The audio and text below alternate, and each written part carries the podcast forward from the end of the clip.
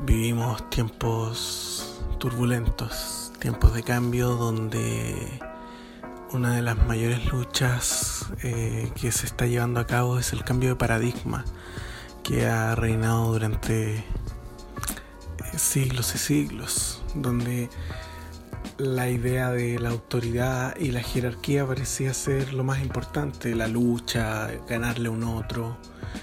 Y ahora eh, parece que lo más importante es eh, no tanto la jerarquía, sino el otro, el par.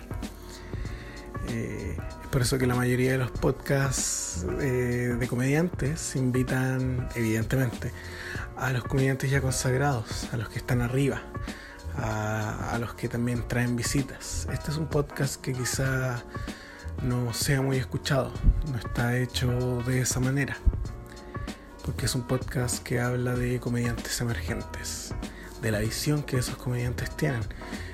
Y quizás podría intentar hablar con comediantes ya consagrados de su visión cuando eran simples amateurs.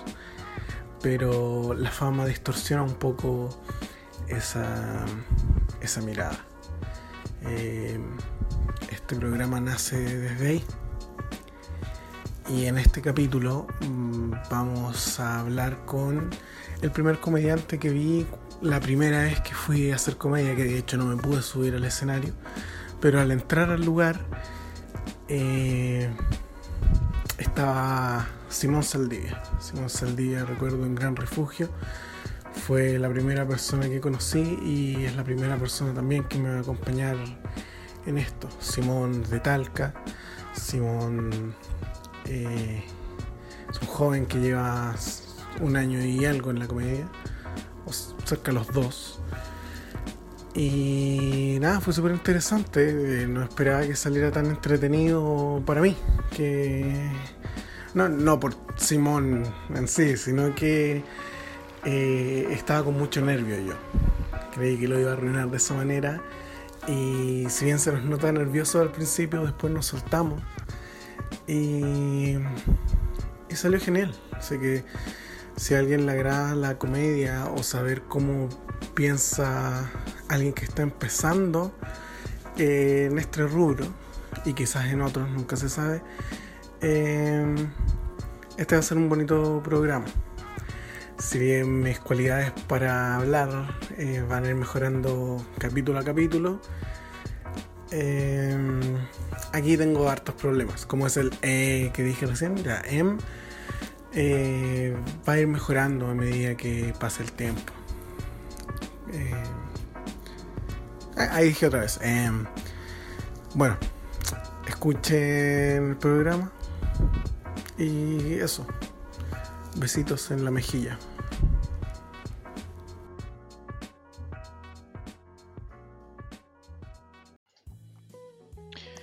¿Cómo llegaste a la comedia? Em, yo llegué a la comedia indirectamente, creo. Eh, como que, o sea, siempre estuvo ahí. o sea, no sé si al stand-up llegué de manera indirecta, pero a la comedia llegué muy chico. Me acuerdo que em, estaba en la casa de mi primo. Y subimos a su pieza, no sé si estábamos jugando, eh, viendo algo en la tele, cosas de niño. Ya. Y subimos arriba y mm, en la tele que estaba en su pieza estaba puesto Canal Copano, creo que se llamaba el programa que tenía Fabricio con su hermano en Vía X en ese momento. Sí, sí, sí. Y mm, como que mm, ponen un playback de la canción esta famosa de George Michael, que no me, no me voy a arriesgar a pronunciar porque lo voy a hacer muy mal. Ah, Carly. Carly eh, eh, Eso ninguno debe haberlo intentado. Claro, ya. Pero la cosa es que, mm, que Comano agarra un como un saxofón de juguete, evidentemente de juguete, y empieza a hacer como que estaba tocando. Y cuando para dicen, lo bueno es que no se notó el playback. Y ahí mi cerebro hizo como una cosa, un y dije, ya, esto es esto es la comedia. Yo no sabía el nombre, pero y ahí como que fue eso era la gracia, eso... Sí, creo que es como el, primer momento así como auténticamente chistoso que recuerdo que no sea un chiste, pues, de estos que uno ve, veía siempre, no sé, por las repeticiones de Viña, o los chistes que te contaba el tío en el asado, Como que. Ah, pero qué genial. O sea, si hubiese estado viendo la lucha libre, hubiese sido como ya, esto es. Y en volar hubiera sido luchador hoy en día. Claro, mira. un un- momento muy. pude haber estado viendo icónico. Mecano. Pero Claro. estuvo. Bailarín bien. de Che después. Sí, se hubiese terminado mucho más rápido la carrera. Creo que, que fue un, un buen inicio. Y de ahí, mm, así como al stand-up, llegué por... Bueno, yo estaba en Talca estudiando en la U. eh, intenté primero igual hacer podcast, pero antes de entrar al stand-up, antes de tener una noción como de- de lo que era esto realmente, eh, y ese capítulo, el primer capítulo de ese proyecto, que ya no está en ninguna parte, eh, lo escuchó Claudio Michaux. Buena. Porque se lo mandamos por DM básicamente. Ah, Y, y nos dijo así como, hoy está gracioso. Yo lo tengo un- obligué a escuchar. Sí, le dije, mira, eh, él tenía un Open Mic antes, en Puente Alto. Y- Mm, Sí me habías comentado eso. Pero, pero claro, sí. La, gente que lo escucha esto no sabe, pero sí. Claro, y mm, yo dije ya, y él dijo, tengo un Open Mic, si quieren pueden venir, porque éramos dos chicos, si quieren pueden venir, intentarlo con el stand-up, porque me pareció gracioso lo que están haciendo. Y fue como, ya, pues, yo dije, me entusiasmé harto. Eh, el otro chico no, no lo ha hecho aún, pero creo que tiene la semillita ahí en la cabeza todavía. Entonces, yo estudié, por decirlo así, comedia, libros, guion y, y ver stand-up en realidad, harto rato, hasta que me sentí seguro. Tenía como 10 minutos, 11 minutos de chistecito y me pegué el viaje a, a, a Puente Alto, desde Talca, para presentar Uh, stand-up 10 ¿y- minutos. ¿Y cómo, ¿Y cómo salieron esos 10 minutos?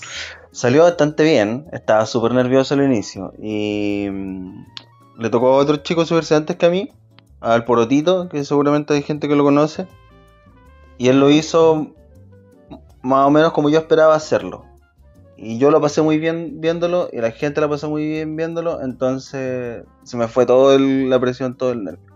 Como que mm, dije, ah, ya, estoy en un lugar como seguro para el nivel en el que creo estar. Y me fue bien. Y a los demás que se presentaron ese día también les fue bien.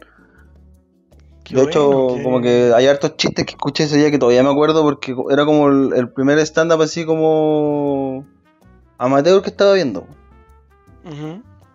Porque yo había visto shows en vivo, pero era como de gente que, que iba a regiones, pues no sé, Abello, Copano, que hacían como sus giras por bares. Entonces, gente que igual ya tiene un recorrido y un, un dominio distinto, mucho mayor. Sí. Y de ahí me o quedé- sea que tuviste un debut, un debut exitoso. Sí, y yo fui otras veces allá, a pleno puente, y no siempre había tanto público. Entonces tuve suerte, porque habían como 27, 30 personas. Entonces, Ah, oh, buena, buena cantidad. eso es un, un show lleno, básicamente. Sí. Son dos excéntricos. Sí, son hay- dos excéntricos llenos. Y eso se logra a lo largo de dos meses, básicamente. Claro.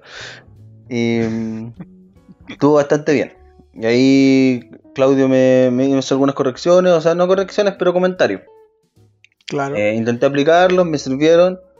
Y me dijo, háblale a Edo Vallejo y a Enzo Paolo. Que Enzo Paolo es la persona que estaba a cargo del Open Mic de Excéntrico.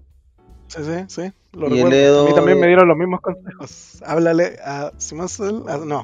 ah, háblale a Edo Vallejo y a Enzo Paolo. que son las dos personas que tuvieron los dos Open Mic más duraderos de Santiago. Sí. Que ya no están, pero pero duraron tres años casi cada uno. Entonces estuvieron ahí ayudando a harta gente a, a partir. Y Así es, muchos, muchos comediantes de amateurs de hoy en día están, partieron por ellos. Claro, y los dos me recibieron súper bien, pues después con el Edo pude desarrollar como una relación más de amistad, que yo creo que tiene que ver igual con que tenemos edades más cercanas. El Enzo ya es más grande. ¿Verdad? ¿Verdad? ¿Y esa, qué, qué ha sido lo que más te ha gustado? Porque nombraste varias cosas recién. ¿no? Nombraste ahora último como la amistad, nombraste que te fue bien en, los shows. ¿Qué es lo que más te ha gustado de la comedia? ¿Qué, qué ha sido lo, lo entretenido, lo rico que tú decís como en esto me quedo, aquí me mantengo, esto quiero? Eh, lo que más me gusta de la comedia es como la sensación de que de estar haciendo algo y es que puede sonar muy genérico y, creo que quizás lo es porque hay gente que puede encontrar esto mismo en otras partes. Que es como el, el, hacerla, el proceso de, estar ahí se siente bien. Es como, no sé, pues por ejemplo, a mí me gusta mucho la cocina, pero en la cocina como que la, la- la gratificación viene del resultado. En cambio en la comedia es como el proceso. Porque siento que todo es un proceso constante, no hay como un resultado, a no ser que ya estén en un punto en que, no sé, pues desarrollar un especial o, o una película, pero al estar O sea, arriba del a escenario es un proceso aún. Ah, O sea, a ti te gusta... Ah, pero cuenta el escenario y la parte de las risas y los aplausos también como parte del proceso para llegar a, a una meta. No es como, como que el Claro. escenario es el momento de, sino que también es parte de un proceso más largo. Claro, porque siento que uno, eh, no sé, puede sentarse a escribir, no sé, pues en, el VIP de Gran Refugio, con, los amigos, con los colegas, eh, hueveando, haciendo chistes en, en la casa, en algún podcast. Ya, eso como que ahí está ahí, igual haciendo comedia. Pero no es como que vaya después del escenario y lo vomitáis. Siento que arriba del escenario, yo por lo menos todavía estoy escribiendo. Todavía estoy aprendiendo, todavía estoy como encontrando cositas que cambiar, que arreglar. Cosas que decir, ah, ya, esto está muy bacán, lo voy a guardar. Y así. Mm, y- Tampoco es como tan robótico, pero. Pero ¿Qué- después de qué- bajarse uno piensa en eso. Qué cuático ese, ese concepto de, de- de comedia, porque algunos pueden ser más catedráticos, de decir como no, la comedia se hace, por ejemplo, en, en cierto, eh, no sé, en, en- en un escenario, o se hace visual, o se hace en una revista. ¿Qué, qué es la comedia para ti? ¿Qué es lo que, qué es lo que te dicen a ti? Esto es comedia. Bueno, ya me contaste una anécdota súper súper buena de, de Copano en Canal Copano y, y que eso te encendió eh, una parte de ti. Pero ¿qué es lo que sería la comedia para ti? Si te dijeran simplemente la palabra comedia, ¿qué llega a tu mente? Yo siento que es como una propuesta o una perspectiva de las una forma de ver las cosas y de presentarlas también. Como que tiene muchas formas, pues como decir eh, literatura. Y ahí la literatura tiene miles de formas y todas son literatura al mismo tiempo. Creo que me estoy, estoy complejizando un poco la explicación. Disculpa. Pero me, me es difícil definirla, porque no es como, ah, ya, eh, encontrar algo, dar tu punto de vista, pero hacerlo chistoso. Pero es más que eso. Porque puede ser involuntaria, puede ser accidental. Hay cosas que son muy cómicas. Sí, sí. Y alguien Pero puede decir, ya, pero eso, sería- es co- eso es cómico, no es comedia. Y quizás tiene razón, pero yo creo que igual hay comedia ahí. O sea, ¿tú crees que puede haber comedia en, en mil cosas y no solo una cosa de doctrina, de, de que la comedia sea Claro. algo que Uno puede, puede estar en cualquier lugar? uno puede fabricarla, uno puede como estudiarla, aprender a, a hacerla y a ofrecerla. Pero... O sea, la comedia es como algo inherente que ocurre también en la sucede. sociedad aunque uno no quiera. Exacto. Por ejemplo, no, no hay comedia en, en, en ver de repente las noticias y darse cuenta que hay gente que debería estar tomando decisiones buenas y, y no lo está haciendo. Es como ya eso y- es como terrible y da rabia, pero igual es cómico en cierto modo. Pero ahí no sería fabricarlo a través de eso, o, o tú crees que está que uno simplemente si ya esboza una risa y decir como oh, esto es la típica, o los políticos culeados, ya es como comedia, si uno se ríe, Claro, es que está identificando como patrones cómicos, le diría yo. mm, Ahora, tiene, eh, tiene una idea bien acabada que, Qué buena. Es que yo no sé, yo escribiendo esto me imaginaba así como que la comedia algo que da risa. Pero tiene una idea bien, bien fuerte. Como que la comedia es parte de la sociedad, no es una creación simplemente, sino que está y, se puede encontrar en todos lados. Ajá. O sea, igual uno puede crearla, pero. Pero no es la única forma de que aparezca. Mm. Es como no sé, me imagino que debe haber alguien a quien le guste mucho la música que diga, no, cuando los pajaritos cantan eso también es música. Entonces yo puedo agarrar la guitarra y, componer algo, pero la naturaleza igual lo está haciendo. Mm, claro. Ya, te, voy comprendiendo, te voy, te voy entendiendo. Eh, te quería hacer una pregunta de, acerca de algo anterior, porque hace el último show que yo te vi, eh, actuó el Podría Ser Mejor junto a Micho, em, Darinka y, Rosario. Y, Rosario. Y eh, bueno, y recién hablaste que, tú comenzaste, bueno, le mostraste parte de un podcast a, a Micho. ¿Qué pasa con, eh, se formó alguna pequeña camadería o simpatía o, en, en, base a ti y Micho que fue la primera persona con la que te quisiste acercar a mostrarle y ahora, eh, un año y tanto después, eh, encontrarte con él. ¿Qué, es lo que pasa en, eso? Eh, siento que igual hay como una relación así con Claudio, como de camaradería, porque, o sea, yo primero como tenía que viajar y para mí el, venir a presentar era de tomar un bus, viajar tres horas, dormir en un sillón y después devolverme no tenía mucho tiempo para el post-show. Entonces como que muchas veces cuando Claudio se quedaba eh, ahí, no sé, pues tomando alguna chera o haciendo algo con los demás cabros, yo no podía. Pero entonces como que esa camaradería mucho rato se demostró solo en el compartirnos chistes, huevear, comentarnos cosas, hablar por DM, no sé. Y luego cuando ya estaba acá en Santiago podíamos como quedarnos al post-show, hablar, intercambiar ideas, porque creo que con Claudio tenemos como conceptos distintos también de lo, de lo que es comedia. Como que mm. eh, no, no hemos discutido, pero hemos como intercambiado ideas hartas veces y fue algo que fue apareciendo después con el tiempo. Pero ha sido bacán. Y siento que, que lo veo más como, o sea, igual él estuvo en el MUE, pero lo veo más como, como un igual. Como una persona que está haciendo lo mismo que yo y con quien puedo pararme en un escenario. De hecho, él llevaba como un año. Claro. Sí, y, fue al, a la wincha, le fue a la raja y tuvo esta oportunidad, pues y... qué bonito. sí, pero que, le haya, también. Sí, de hecho como que en, un momento le mandó unos chistes que me pidió para, para, para ocuparlos, pero como que la perspectiva o, los motivos que tenía para usar en su rutina, como los temas, fueron cambiando con el tiempo, entonces se quedaron atrás y no salieron. Yo estaba ahí con la vuelta siguiendo, ah, ahora salieron mis chistes, no salieron. Pero bueno.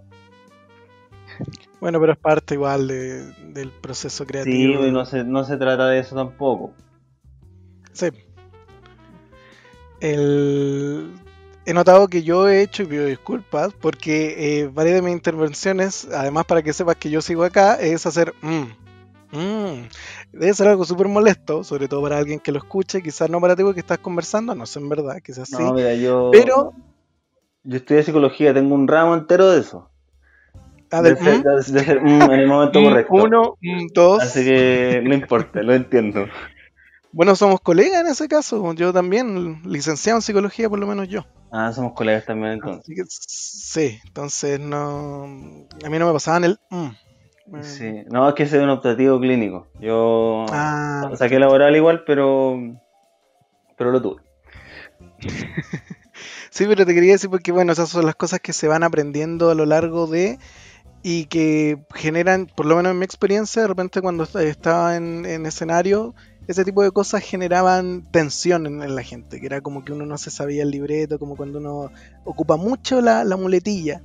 eh, genera nerviosismo también. Y por eso te quería hacer preguntas de si tienes alguna anécdota, eh, quizás no, quizás ni siquiera en el, escenario, pero alguna anécdota eh, buena y alguna mala que, hayas tenido en base a la comedia, lo que, estás viviendo. ya, no, viviendo actual porque estamos todos en, en claro, estamos en la comedia. ¿Cuál primero? ¿La buena, la mala? La que tú desees, la que tú desees. Ya, me gustaría partir con, con la buena. Ya. Alguien puede decir, oye, pero esta historia es mala. Yo creo que es buena. ya. Em, como, como yo partí yendo de Talca a Santiago, desarrollé como un gusto eh, así extraño por viajar y presentar en otros lados. Como que eso es algo yo creo que uno debería hacer quizá en un momento donde estemos firmes y tenga público fijo. Sería una decisión más inteligente pero igual me gusta viajar y, llegar a presentar a otros lados. Entonces, me gusta estar yendo a Concepción constantemente a presentar. A Concepción creo que es buena. Buen lugar ahí, bueno, el Liguan, pero que hay buena comedia ahí.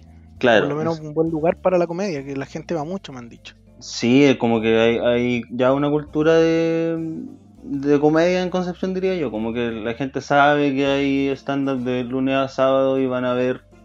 Y se, no sé si se llene porque le ponen bastante grande. Pero. Pero, hay, va gente. Hay gente como para llenar un bar pequeño en Santiago. Entonces, en el fondo, igual está lleno. Y. Bueno, allá en, en Conce hay un comediante que se llama Mario Allende que yo creo que es responsable en parte de que la comedia en Concepción haya, agarrado fuerza, porque fue el que hizo el, no sé si el primer Open, pero el que fue constante, que fue semana a semana y tuvo un poco más de 50 ediciones. Y aparte, aparte de ese, que es el de Buen Comedy Jam, él empezó otro Open Mic que se llama Gojira, que no sé si lo estoy pronunciando bien, que me disculpe la gente He visto carteles. que, sabe japonés. Pero estaba. Mm, este era los viernes. Y era la primera edición. Y Mario me invitó porque iba a andar allá. Y, y viajé para estar en el Goyera, en la primera edición del Goyera. Y esto fue la semana que hubo un tornado en Concepción. Opa o, una tromba marina, creo que era, pero un tornado suena mejor. Sí, sí. Suena, mucho más, más entretenido. Entonces... Sí, sin duda. Un tornado muy peligroso, una tromba marina, me dan ganas de salir. Sí, tromba marina no hay ningún problema. Pero yo me acuerdo, el día anterior eh, salieron noticias que había, había como un tornado en Los Ángeles. Y dije, hola, weá, brígida. Pero viajé igual. Porque se me olvidó que los tornados se mueven. Como la, gente de, de hoy en día es como chucha hasta la cabeza con coronavirus. Vamos a la playa. Vamos igual a la playa. Vamos al mall. Y mm, me acuerdo que yo iba en el bus y empiezan a hablar por las noticias de que ahora está la cagada en Concepción. Y yo llevaba dos horas de viaje de las seis que, que son. Y ya no me podía devolver. Entonces estaba ahí en el a llegar a Conce, no sabía si iba a haber eh, show o no. Cuando llegué, efectivamente estaba la cagada, como que no me tocó pasar por ahí, pero sí vi fotos de, de casas que tenían el techo sacado, así como un yogur al que uno le saca la tapa. Ya. Y, esa que la sacan, uno que saca entero la, la tapa del yogur o que queda un poquitito para después sellarlo por si acaso queda. No, uno que saca la, yogur individual, la tapa completa. Quizás yo ah, tengo mucha ansiedad y me como todo el yogur. No sé. Pero la casa es sin techo. Y autos dado vueltas, terrible. Y el show fue igual. De hecho, pido disculpas por, por la referencia al yogur. Terrible perder el techo. Continuamos con ese no, que aún en ese escenario terrible, el show se hizo igual. Y llegó harta gente. Chuta. como que ese día fue como que todo estaba muy indeciso. Oye, ¿va, ¿va a ser el show o no? ¿Va a ser el show o no? Y al final, como que los comediantes. Si el bar tenía techo, era mucho mejor estar ahí. En realidad, era mucho más seguro. sí, era mucho más seguro estar ahí. Y mm, como que entre los comediantes nos dijimos que sí, se hizo. Eh, entre los chicos invitando a algunos amigos y gente que quería ver el show a pesar de lo que había pasado, el local igual se llenó. Que era otro local, aparte del igual, no recuerdo el nombre ahora, pero era un bar chiquitito que está en una esquina y tiene como un segundo piso, entonces había gente en el primero y gente en el segundo y el segundo piso tenía un hoyo hacia abajo y uno podía ver el, el escenario. Ah, qué bien. Como una especie de anfiteatro. Claro, pero con cerveza y piscola 1500.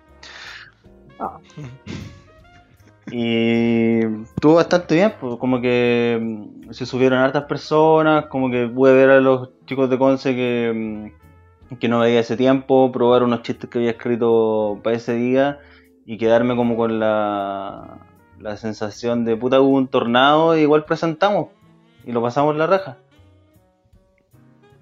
O sea, como esto se podría haber caído, pero la comedia surgió igual. Claro, aquí estábamos de pie. Quizás fue un exceso y, y lo hicimos un poco para poder decirnos eso después, pues, como para poder acordarnos, oye, te acordás con un tornado igual actuamos, pero lo hicimos, pues, estuvo bacán. Entonces yo creo que esa es como una, una historia muy, muy buena. Ah, Por lo menos Muy buena, sí. O me- sea, sin contar la parte de, la, de los techos. Claro, de- sí, de sin nuevo, contar los techos, la gente que haya, haya perdido alguna casa o algún familiar, entonces ya. Perdón por eso, Sí. pero el show estuvo bueno. Entonces hay que poner cosas, buenos remates. es hay que que- los sí. remates. hay que poner las cosas en la balanza también y, y reconocer cuando uno está equivocado. Pues puedo- me puedo haber dolido mucho, tengo experiencias traumáticas con ese día, pero el show estuvo bueno. Ah, y, al- y algo malo que te haya pasado en, en, en la comedia. O sea, si un tornado es lo bueno, no, no sé qué viene ahora. Claro. Bueno, eh, bueno, esta historia igual es de un open mic, porque uno se mueve por, por, por ese tipo de shows también, porque cuando está partiendo, que, que es como lo que corresponde también a, a poder probar, aprender. Eh, esto, bien, bien, yo felicité a Mario antes, voy a felicitar también a la Pauli. Eh, Pauli Bravo tiene un open mic que se llama La Casa en el Aire, que lo hace en el patio Bellavista. No, se llama Micrófono al Aire, el bar se llama La Casa en el Aire. Mm. Y eh, es un open mic que el miércoles, que es como el día predilecto en Santiago para ese tipo de, de shows. Para Open Mix, sí. Sí, y mm, bueno, me tocó ir en una oportunidad, le pedí una fecha, me la dio.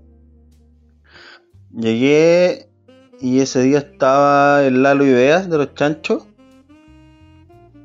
Sí, sí, sí.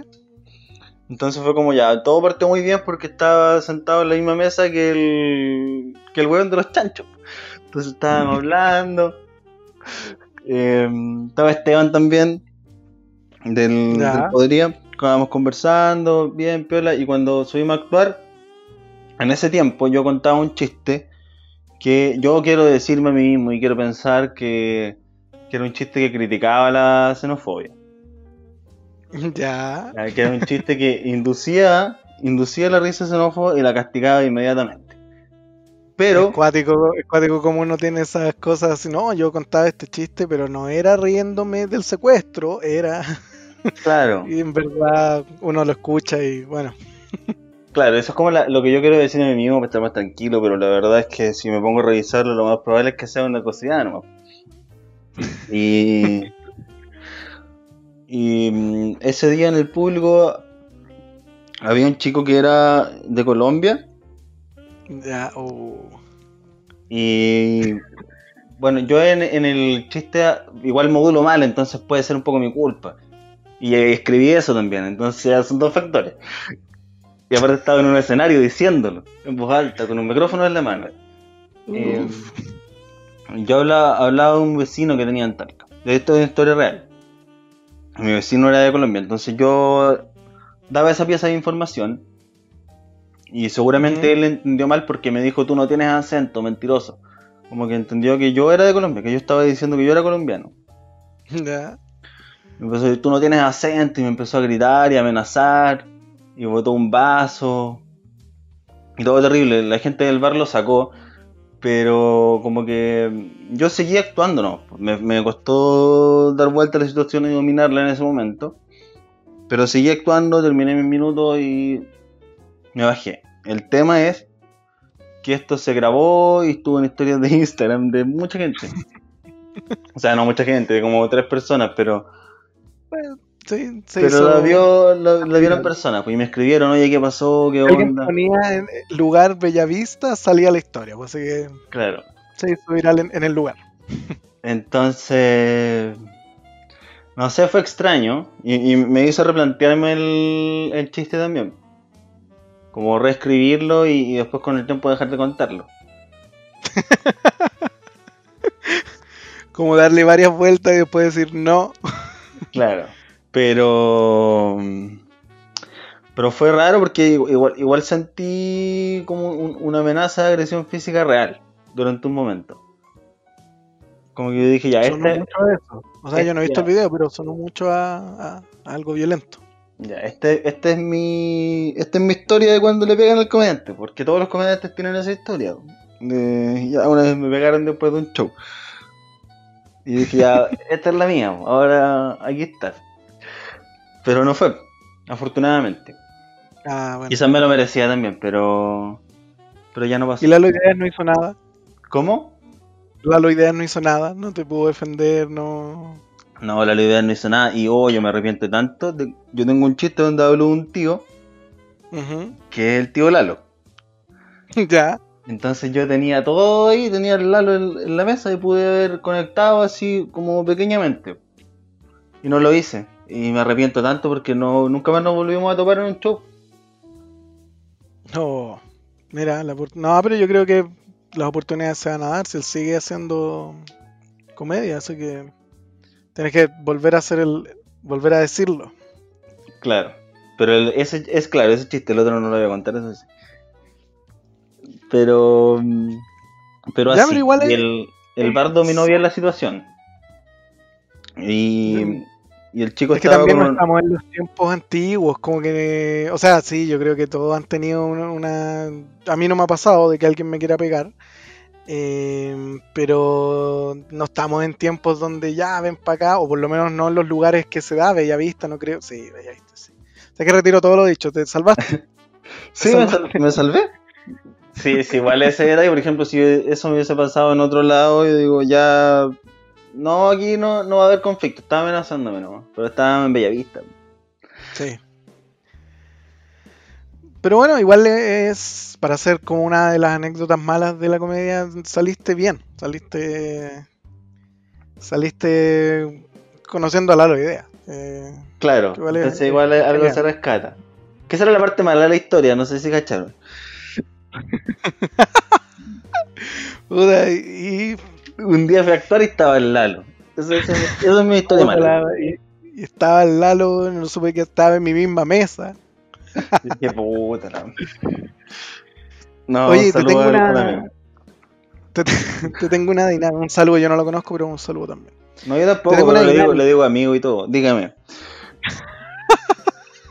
disculpa, Eh, disculpa por interrumpir. Saludo- un saludo para mi hermano de la vida, Lalo Ideas. Eh, te tengo una dinámica. Ajá. Una di- dinámica que es súper simple, que es ponerte en supuestos y qué es lo que preferirías tú. Ya. Eh, entonces, partimos al tiro con la primera. Seguramente en postproducción voy a poner alguna música como esa del Coconut de, de Mario Kart. Eh, Ya. A menos que tenga derecho de autor, pero algo entretenido se supone. Eh, básicamente quería saber, esta es sobre el ser, y es, ¿qué prefieres ser? Porque vivimos en un eh, mundo súper visual, súper eh, de cómo uno se ve. Entonces, ¿preferirías ser como Meruane físicamente, pero con los chistes de Fabricio Copano? ¿O ser como Edo Caroe, pero con los chistes de Rudy Rey? Ya, definitivamente. Rudy Rey, Rudy Rey en Viña. Definitivamente preferiría ser como Veruane con los chistes de Fabricio. Uno, porque no me quiero ir preso. Y, y dos, porque mm, hay hartos comediantes exitosos. No sé si acá en Chile, pero hartos comediantes exitosos internacionalmente que se ven como Meruane. Ya, sí, sí, sí. Entonces tú privilegias, eh, más allá de que tu, tu imagen sea una marca, el, el escribir, el, el chiste, Sí. el, el remate Sí. bueno que tiene Copano. Y porque no sé si estoy tan lejos de Meruane, la verdad. No voy a, no voy a poner soberbio tampoco. Pero privilegio, privilegio mucho más el, el escribir. Ah, perfecto. Perfecto, perfecto. La siguiente pregunta. ¿Te gustaría eh, tener la facilidad para improvisar sobre el escenario? ¿O tener la facilidad para hacer eh, one line? Unos chistes de cortitos de una línea rápidos. Eh, o improvisar sobre el escenario. ¿Qué es lo que más te gustaría? me gustaría más la capacidad, la capacidad de improvisar. De improvisar. Sí, esto puede sonar extraño si me han visto actuar. Pero creo que uno puede mucho aprender a, a escribir bien. O a escribir bien según X autor, la verdad, porque igual es extraño decir escribir bien. Eh.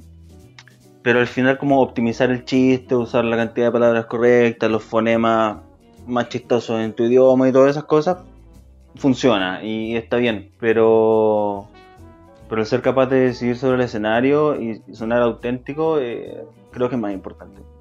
Como que el, el que se te crea lo que estáis diciendo eh, es mucho más importante para cierto tipo de público que yo creo que es el público más frecuente acá en Chile. No me he presentado en otros lados también, suena raro eso. Pero. pero el el público, público que. chileno es Claro. El, el público con el que me he topado en los bares que. en los que he estado. Perfecto, perfecto. Y la última pregunta, porque la primera era sobre el ser y el otro era el tener. Este es el estar. ¿Te gustaría estar en Viña, Festival de Viña estoy hablando, con 30 personas de público? ¿O en el excéntrico, no sé qué tengo con el excéntrico, pero me salió dos veces en el programa. O en el excéntrico con 50. Eh, prefiero estar en el excéntrico con 50 personas de público. ¿Sí? ¿Por qué? Por- La verdad. eh, porque siento que da una experiencia de, de comedia más auténtica. Por lo menos para. Para lo que yo siento que, que es como el. Es que no, no he estado nunca en un escenario tan grande. Eh, de hecho, los escenarios que son como altos, siento que te desconectan del público y eso es cuando el escenario es como un poquito más alto, ¿no? Y sigue estando en un bar. Cuando la primera fila se ve así como del, del mentón para arriba. Claro, entonces imaginarme como en un escenario grande como Viña, eh, no sé. Y siento que el, el público ahí no es tan importante porque es un show para la tele. Claro, y aparte esas 30 personas que, que van a ver ahí en Viña, eh, ni siquiera sabes si van a ver al, al artista que, que va antes o después. Claro, entonces si- siento que es mucho mejor estar en el excéntrico, en, en el caso de esta pregunta, con, con 50 personas de público. Eh, excelente, excelente. aparte- me gustaron mucho tu... Aparte-. No sé si en Viña hay cortesía. En el excéntrico por lo menos ¿Verdad que te dan una fichita? hay dos fichitas, te dan fichitas como de pulpería y tú puedes pedir cosas en la barra. Eh, en mi caso siempre una agua tónica, porque no tomo alcohol. Pero... Pero bien. Qué bien, qué bien. Mira, hablando de eh, Viña y de, y de todo este tipo de cosas, eh, quería preguntarte por, porque ahora ya eh, acercándonos al final, qu- quería profundizar en ti, pero antes de eso preguntarte sobre personajes de la comedia actual o antiguos que son referentes para ti, que son referentes y que tú dices, estos locos son los que hacen comedia. Ujú. no Bueno, importa si es antiguo, no importa si es nuevo, no importa, no importa si es chileno incluso. Ajá, ya. Eh, bien, eh, primero yo diría que es Fabricio Copano por, por lo que te comentaba antes y por... Porque aparte del stand-up también me hizo como ver la comedia en internet, así como la gente que hacía videos en YouTube y eso. Que a- a- Pero hace, hace años hacía más, claro. Eh, Él tuvo un programa también cuando se fueron de viaje con su hermano en, en YouTube un ratito. Y para mí eso era como, oh, esto es como lo bacán aquí en esta plataforma. Y entonces como que me, me ayudó a, a formarme mucho una idea de lo que era gracioso o no para mí cuando era más chico. que después fue siendo más divergente y, y superándose, pero, pero en un momento fue como ya, esta persona es muy graciosa. Entonces lo considero un referente y lo respeto mucho. Excelente. Y aparte, eh, yo diría que esta gente con la que estoy como más pegado ahora, hay un comediante gringo que se llama Rory Scovel. Si no lo cachas, y si alguien que está escuchando no lo cacha, tiene un especial en Netflix que se llama Rory Scovel Try, Tries Stand Up for the First Time. Pero eso es mentira, no está haciendo stand up por primera vez, solo se llama así el especial. Sí, dije, qué, qué suerte, qué, qué, qué brígido. Primera vez que, Mm. que se sube y Netflix. Y el tipo hace. mm, Hace una comedia como agresiva, no en los temas, pero en, la manera en que aborda el público, en la manera en que habla. Y yo he estado in- intentando, o sea, estuve intentando los meses antes de la pandemia hacer funcionar la, la idea de la hostilidad sobre el escenario. No de tratar mal a la gente ni insultarla, pero como con los tonos, La emoción. La emoción. la emoción, el, el timing con el que voy saltando las palabras, hacerlo un poquito más agresivo. Entonces me topé con esta persona que, que lo hace muy bien y, y quedé maravillado. Aparte me gusta ¿Y cómo él- escribe. Y en ese sentido, ¿cuál es, es tu estilo? ¿Cuáles son las temáticas que tocas y el estilo tu- tuyo? Eh, oh, durante un momento como que me gustaba mucho hacer el chiste, no digo que no me gusta aún, pero pero era más predominante, como hacer el chiste oscuro o tocar o, o tocar un tema más como denso per se y meterle comentarios políticos, que pero siento que no había tanta identidad en eso. Y después fui desarrollando como el gusto por escribir chistes de- sobre cualquier cosa, sobre lo que sea, como agarrar un tema y decir qué es lo que yo creo que es gracioso sobre eso. Y muchas veces convertir algo en, en gracioso, como ponerme ese desafío, como encontrar algo chistoso en, no sé, en las cartas 1 y hacer un chiste sobre eso. Entonces, siento que mi, mi estilo actual es eso, como el, el, el atrevimiento un poco, como la, la soberbia, igual juego con eso en el escenario de, voy a decir esto y, va a ser gracioso. No importa, sé que es extraño que te esté hablando de este tema, pero te vaya a reír. La soberbia, entonces, como un punto de partida. Claro. Mira, es, un, es, re- real. más allá del, del tema. Ah, es real. Es real No es, también. la, no es la parte artística. eh. es real también, pero es parte como de, este personaje cómico que se le dice. O, creo yo, que, siento que todavía no lo encuentro del todo, siempre hay que estar buscándolo, pero, pero ese es como el lugar en el que estoy ahora. Mira, tengo dos preguntas más. Y la que viene ahora es una pregunta que eh, cuando la leí, eh, igual la encontré fuerte. Eh, porque es un poco agresiva, como tú mismo dices. Pero igual él da para pensar. Porque dice así. ¿Por qué debería ser alguien en la comedia? ¿Por qué la gente debería decir, wow, mira, Simón Saldivia? ¿Por qué, por qué tú, desde tu opinión, deberías ser alguien? Deberías formar parte de lo que es la comedia chilena. Ya, me, oye, bueno, No era tan agresiva tampoco. No, no, no, es es buena tan pregunta, agresiva, pero es muy, una muy buena pregunta. Voy a escuchar este podcast porque quiero ver cómo la gente contesta esta pregunta. Háztela todas, por favor. Sí, Eh, no, sí, esto, es una plana, no, no soy muy bueno para trabajar. No, esto es la plana que hay, es lo que hay. Ya, en la Y ahí vamos para adelante. no, no, van a ir cambiando ciertas cosas. No, no creo que a todos les pregunte por mi show. Ya, Pero, pero sí, ¿por qué debería ser alguien en la comedia? ¿Por qué Simón Saldivia debería ser alguien en la comedia? Bien, eh, yo creo que porque es que decirle porque soy gracioso es, yo creo que todos van a decir eso, pero pero siento que tengo ideas que mm, cosas que no se han visto eh, eh, acá. Todo está hecho, en realidad. Eres, eh, ¿cómo se llama? Cuando uno es algo nuevo, algo... No, no, no sé si así, pero, pero siento que, que puedo integrar cosas eh, porque he trabajado con, o voy a tra si en algún momento tengo una posición donde pueda decir así como ya, si el día te dimos un programa de sketch, no lo voy a trabajar solo, obviamente lo voy a trabajar con los colegas que con los que sé que tengo como sinergia. Entonces siento que tengo tengo como una estoy intentando venderme, tú tienes un ejecutivo de no sé, de Comedy Central y estoy intentando venderme, lo estoy haciendo pésimo. Eh, pero mire, tengo este video actuando, pues velo.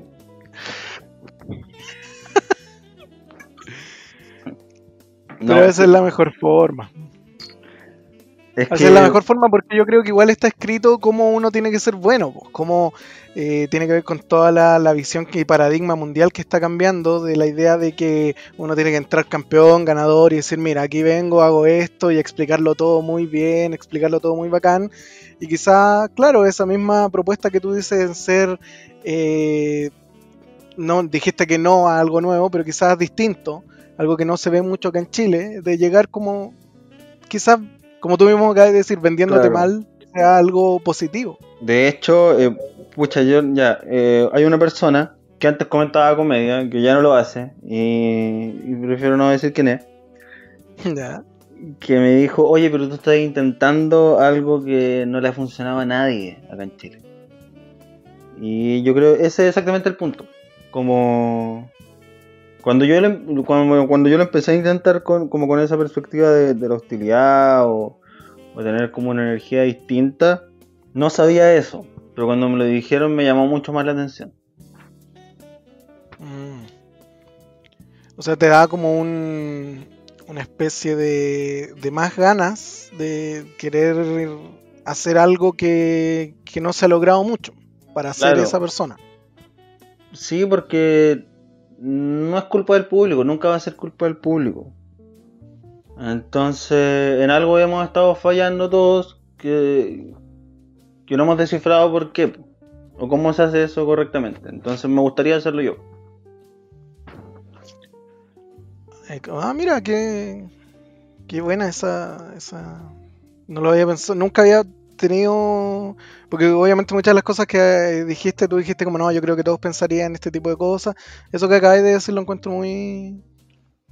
No me, no me había pasado por, por, la mente. O sea, sé que la, nunca es la culpa desde el público, pero me refiero que, claro, quizás se puede lograr y en algo quizás está fallando si es que no se ha logrado. Claro, entonces, pero no sé, a veces es algo mucho más grande, como, como el clima político o el momento histórico, y está fuera de, las manos. Que no... Claro, pero hay que intentarlo, ¿no? Y si no, si no, oiga, jefe, igual le escribo unos wildliners bueno, bueno, entonces si necesita esa comedia yo se la hago igual. Ningún problema. Ah, claro, está ahí abierto a todas las posibilidades, pero con tu búsqueda de frente. Claro, comedia física yo no, me domino mucho, pero podemos, podemos hacer algo. y pensando en eso, ya para ir cerrando este, este capítulo, eh, ¿cuál es eh, tu horizonte? ¿Cuál es tu horizonte de aquí en adelante? Si bien es complicado hablarlo estando en pandemia porque no sabemos cuándo va a terminar la pandemia, no sabemos cuándo van a volver los shows, no sé si te interesan, por ejemplo, los shows online, pero pensando en la comedia más que en el presente día hoy, pensando en la comedia, ¿cuál es tu horizonte? ¿A qué quieres llegar? Eh, ¿Cuál es donde tú te despiertes un día y digas, es que soy un triunfador? O por lo menos soy un, triunfador para mí. ¿Cuál es tu horizonte? Bueno, eh, lo era antes de la comedia y, y cuando llegué a la comedia también se convirtió en, una meta que es el, el escribir. El, muchas veces quizás eh, no, tengo tantas ambiciones de ser como oh, el, el weón que tiene cinco especiales de Netflix y cada uno es mejor que el otro. Eh, pero sí me gustaría estar, eh, no sé, pues escribiendo alguna serie, aportando con otros comediantes. Y muchas veces como estos comediantes que están metidos en lugares donde no deberían y es como, oye, ¿tú cachai que hay un comediante trabajando aquí? Eh, y dices, oh, tiene todo el sentido del mundo. Como que me gustaría mucho cumplir esos roles. Como el. El estar haciendo comedia, por el, por el hecho de estar haciéndola. Pero, ah, pero es simplemente hacer comedia por hacer comedia, no es una idea de figurar así como podría estar haciendo comedia background, podría estar detrás escribiendo los Claro. guiones, no, no sea, es una idea de querer, como no sé, estar arriba del escenario más importante, no. A ti la Tampoco comedia. voy a- Tampoco voy a rechazar esa idea y no voy a, y no voy a mentir y decir que no es atractiva. No, Pero no, no es- obviamente. No es el motor. O sea, O sea, la comedia eso- es para ti, el escribir. Siento que eh, eso es mucho más una, una consecuencia. Pero claro, o sea, es más, sí, el, el escribir es como el, la motivación, pero me refiero a, y quizás tiene que ver un poco con lo primero también, como el tener un sello de validez, po, como que... Porque hay mucha gente que está haciendo eso, pero el tema es que cuando quieran a alguien, me llamen a mí. Y eso se gana con trabajo, ¿no? Creo. Sonó súper facho, pero siento que la... Y por la- eso la realidad. Entonces, Y por eso la meritocracia existe, aguante vanguardia, no. Eh, ah, pero, pero creo que se entiende a qué me refiero. sí, sí, que, que básicamente es que nos. Deteniéndonos en ese punto, yo creo que no tiene que ver con un esfuerzo de, de visto del punto de vista de los fachos, sino que con el, el repetir, con el intentar, con el fracasar, con lo que ya se ha repetido mucho en la comedia de los grandes que hablan de estos temas, es básicamente eso, a eso va con el esfuerzo, ¿no? Creo yo. Y, tener una, una propuesta propia también, pues no sé. Mira, puede que sea un ejemplo extraño. Pero si quería hacer una película de guerra, vaya a llamar a, a hueones que hayan trabajado de maquillista en películas de guerra, hueones que hayan trabajado en vestuario en películas similares, porque queréis que tenga. Claro, si querías hacer Sentido, pizza, porque- llamáis a los que saben, pues, ¿cachai? No Eso. llamáis al McDonald's para hacerte una pizza. Eso, entonces. eh, aprender a hacerlo bien, po, para que después eh, me llamen a mí. A propósito, la pizza muy buena también.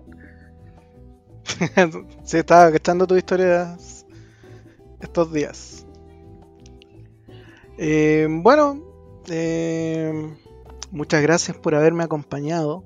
Muchas gracias Eh, a ti por, por la invitación.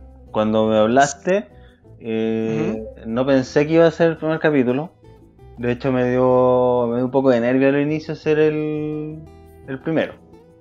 Estábamos nerviosos, estábamos nerviosos los dos. Pero creo que estuvo bonito, estuvo bacán. La pasé muy bien. Sí, a mí me gustó. Yo siento una parte de mí llena. De, de mi interior. Así que, de nuevo, reitero las gracias. eh, fue un bonito capítulo donde aprendimos mucho de eh, Lalo Ideas. y Qué desagrado. Nada, aprendimos mucho de, de ti. De ti, de una visión que yo no había. Porque obviamente estando en esto, ya llevo como un año y algo, eh, estoy bombardeado igual por estas cosas, por podcasts, por otros comediantes, cuando la, escena estaba abierta, y no había tenido ocasión de hacerte estas preguntas a ti. Bueno, en verdad a nadie, no, no andar preguntándole todo lo que hablamos ahora, porque sí a otras personas, pero de repente las personas dan su opinión y no he escuchado opiniones como las tuyas. Y, y fue un agrado, fue un agrado, ojalá que la, la escena vuelva pronto y nos volvamos a juntar por ahí en algún show. Sí, a todos los hueones. De hecho, en el último show, donde. Que, en el último show que, que viste del Podría, donde estaba mm, Rosario, eh, Darín Michaus, que igual es un poco soberbio decir que el show era nuestro. El show que tuvimos con ellos, Sí. eh, tú ibas a actuar. De hecho, Sí. eran dos shows separados, y el de nosotros iba a ser contigo. Pero Sí, eh, resulta que cada show tenía como muy poquito público. Entonces se tomó la decisión de producción de juntarlos. Y, y cuando llegaste Cabe decir que había poco público por el contexto social, no, no por, Sí, pues, cabe no por decir la calidad de que, los shows que son excelentes. que los shows son excelentes. Muy buenos. De- De hecho estuvo genial ese show. Sí, Eh, estuvo muy bueno. Y creo que ese fue el último show que tuve antes de la pandemia. Porque eso fue un miércoles Y el Ujú. sábado se cancelaron todos los eventos. Excepto el Entonces, concierto de, de Offspring, donde se contagió mucha gente. Ah, sí, se contagiaron. Sí. Pero eso. ¿Verdad? Porque yo estaba ahí. Estaba en ese show. Así y que- podría haber actuado, sin embargo, eh, con, con una Eh. guaguita, no sé, no, ya estaba, ya estaba mi guaguita, tenía que volver temprano, entonces por eso la idea era que yo iba a telonearlos. Ajá. Pero, pero después me dijeron, no, si iba- tú me dijiste, de hecho, no, si te iba a subir al final, y no, no podía, pues, tenía que venirme, me vine rajado, de hecho, para llegar a, ver a, a mi bebé. Y ese es el por qué después no estaba ahí. Cuando, cuando terminaste todo, yo volé. Ya. Ah, pero si. Entonces tú no alcanzaste a ver a. O quizás no debería decir. ¿Tú no alcanzaste a ver a Rosario? ¿Ella fue la última? Ella fue la última. Estoy ella fue la última, yo estoy seguro que la había visto de arriba del escenario. No, ah, no, no, no. Yo vi a Darinka, a Mich No, y los vi a ustedes tres. Sí, no, no alcancé a ver a Rosario. Ah, ya estuvo genial. Yo me reí más que la chucha. Nunca la había visto. Porque no, yo la he visto. Yo la el, eh, Edo Caroe me invitó a uno de sus shows y, y ella la lo teloneó. Y, y espectacular, nos reímos, fui obviamente con mi bolola, eh, porque qué paja ir solo. y ir así como. No, no sé, en verdad. Nada en contra, no nada al en show. contra de la gente que va. Sí, no, para nada, de hecho. De hecho, vayan, vayan. acabo de hecho, vayan solo, Vayan muy a los entretenido. shows. Súper entretenido, pueden conocer a alguien en el show. Que eso es lo que siempre dicen eso, pueden conocer a alguien en el show, no van a conocer a nadie que sea un aporte en el show.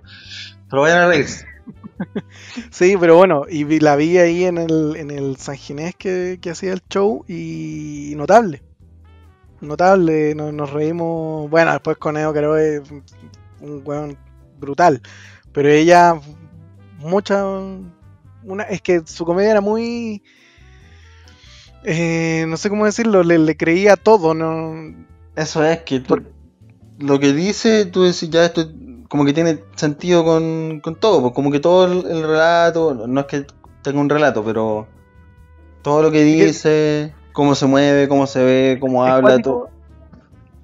Es cuático ese punto, porque eh, eh, yo que vi a muchos también comediantes que, que estaban empezando, empezando, empezando, se nota que no hay un discurso, sino que hay necesidad de meter chistes y que no queda bien ensamblado porque no hay como una correlación entre que yo te estoy contando mi vida, sino que es como alguien que se sube y empieza a decir algo recitado.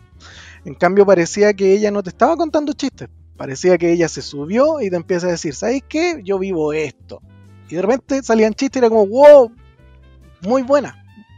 Muy buena. Pero el, el- el- lo maravilloso de eso es que está todo escrito igual.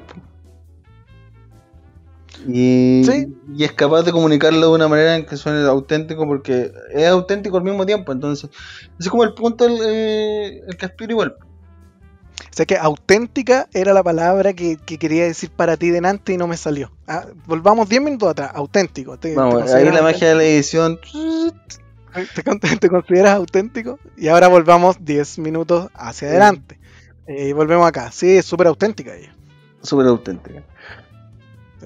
Eh, quisiera que cerraras tú esto con algunas palabras, lo que quieras. Puede ser una palabra, pueden ser 500, no sé, lo que tú quieras.